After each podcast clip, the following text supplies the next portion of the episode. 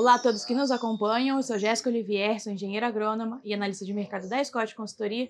Estou aqui com Pedro Gonçalves, também engenheiro agrônomo e analista da Scott, para mais uma edição do Mercado Sem Rodeios. Acho que hoje a gente vai falar um pouquinho sobre o mercado do boi gordo, uma pincelada em grãos, questão da reposição, escoamento de carne bovina, uma pincelada aí do que, que foi nesses 10 primeiros dias, 9 primeiros dias de novembro, né? Começando pelo mercado do boi, nós tivemos do último dia de novembro até o dia 7 de dezembro um aumento de R$ reais por arroba do bovino destinado ao mercado interno na Praça Paulista.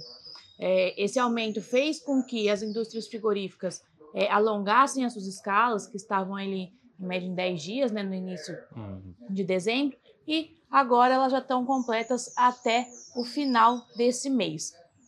Com isso, a necessidade de compras da indústria diminuiu, então eles diminuíram o ímpeto de compra, e com isso, dia 8, a gente teve um recuo no preço da arroba do boi gordo de R$ reais por arroba. É, quanto ao escoamento de carne bovina, também vem impactando essa decisão né, da indústria frigorífica. A gente tem os cortes de dianteiro, principalmente, sendo estocados em muita quantidade.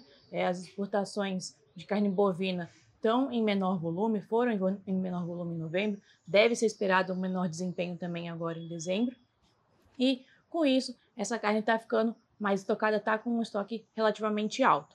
Então, é, a ponta compradora também, é, mediante esse cenário, né, decidiu por um recuo no preço da arroba do boi. Puxando já um pouquinho para a exportação, em novembro a gente exportou 148,8 mil toneladas, foi um recuo na média diária de 2 mil toneladas quando a gente compara com outubro, né? Uhum. Então, realmente a China veio um pouco menor, é, o volume que ela comprou foi bem reduzido, acho que foi questão de entre 20% e 30%, não vou lembrar agora o número certinho, mas era aquilo que a gente já vinha falando, né? A China, no final de ano, geralmente compra um pouco menos, Exato. né? Já tira um pouco o pé do acelerador no quesito de volume comprado e deve vir assim também para dezembro. É aquele final de janela, né? Pegando ali o principal feriado deles, né? As comemorativas ali. Então, final de ano, a China sempre acaba vindo um pouco mais leve, mas ainda bem que não aconteceu igual ano passado, que a gente teve problema lá com a a vaca louca, né? Sim, que acabou a, aquele bloqueio nas exportações com a China. Então, esse ano veio até com recorde, né? né?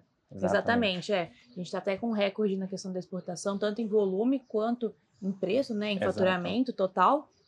Então, realmente foi um ano muito bom. Só maio, julho e agora novembro, que não foram meses recordes, né? Quando comparado com seus pares em anos anteriores. E a gente teve agosto também como um recorde da série histórica, né? Exatamente. Né? Com 203,2 mil toneladas, se eu não me engano. Então, realmente foi um ano muito bom para a exportação de carne bovina em natura.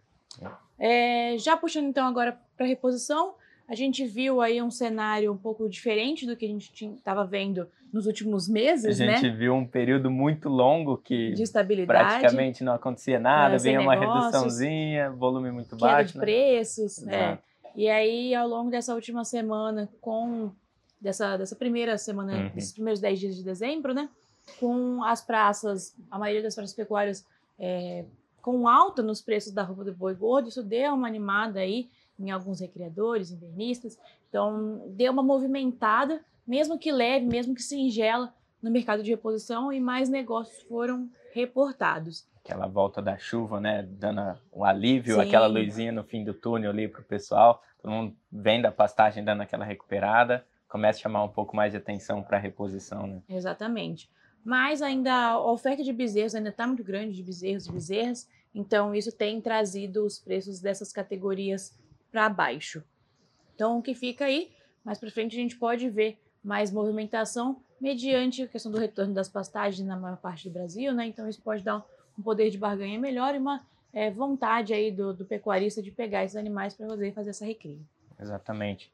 Já pegando aí um pouco para o lado dos grãos, né? A gente tem a soja e o milho aí como principais agentes aí da, da ração, né? Do, do bovino, pensando para quem faz confinamento ou faz uma suplementação ali na pastagem.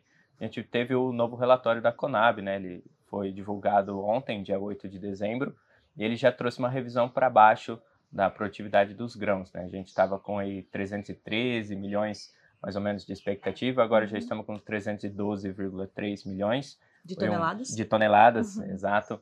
É, foi um soja, recuo, é isso, né? Exato, para o geral, né? Ah, produção geral. de grãos no geral. Isso. Foi um recuo, porém ainda é 15% maior do que veio na safra passada. A gente teve aquela quebra de safra, Sim. condição climática ali pesando um pouco. Pesou bastante, foi um ano Exato. de laninha no passado, né? A gente teve Exato. principalmente a região sul muito impactada e quebras de safra bem severas nesses estados mais Exato. ao sul.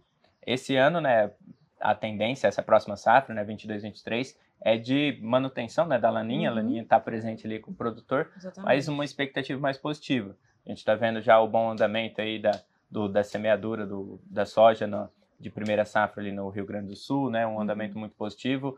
As chuvas estão ajudando bastante. Em algumas regiões tem atrapalhado, mas no geral a, o desenvolvimento da cultura tem sido bom, tanto o Rio Grande do Sul quanto o Paraná. E a gente vê expectativas muito positivas, né? Por mais que tenha reduzido no geral, Uhum. ainda é 15% superior. Então, cabe aí ao pecuarista, o pessoal que está vendo, a nossa produção vai ser maior. O único entrave, uma coisa que tem que prestar bastante atenção é essa entrada da China nessa exportação de milho. Se na eles importação de na milho. importação, né? No caso, a gente exportar para eles, eles importarem nosso milho. Cabe muita atenção porque se a China entrar forte, como fez com todos os produtos agrícolas, né, que, que a gente exporta para eles, talvez aí dê uma segurada no Sim, preço, uma né? sustentação. Exatamente. Por mais que a produção seja alta, a gente viu uma segunda safra recorde, né, Uhum. nessa safra. Provavelmente a tendência aí na próxima safra é manutenção. O milho não teve ainda uma correção. A Conab apontou ali um, uma situação de estabilidade na, na previsão da produção de milho. Então, por mais que a produção seja alta, ainda é esse cenário de exportação.